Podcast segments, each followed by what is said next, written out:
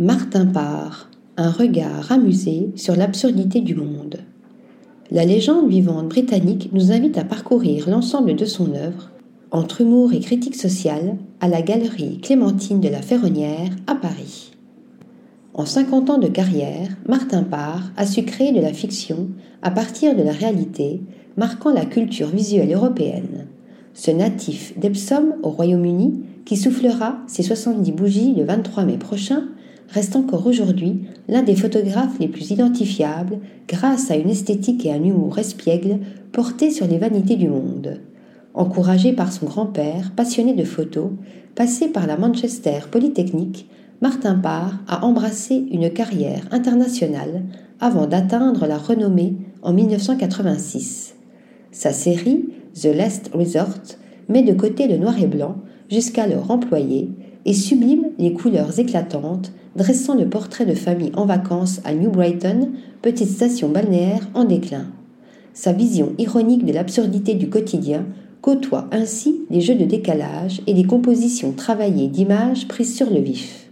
Ses thèmes de prédilection dépeignent avec dérision les classes ouvrières anglaises, cette fascination pour la plage, le tourisme de masse et le nouveau consumérisme comme sa série Small World.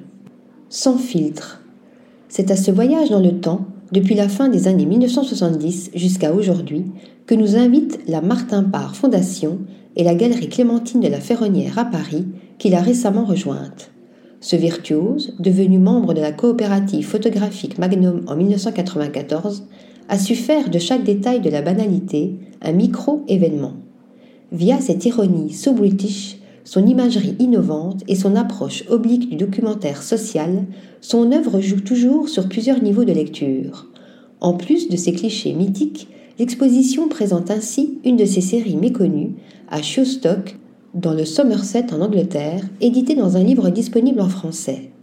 Elle se déroule dans le quotidien d'un village anglais où il capture avec son mordant coutumier repas dominicaux, matchs de cricket, petits commerces locaux, courses hippiques, soirées au pub et fêtes villageoises.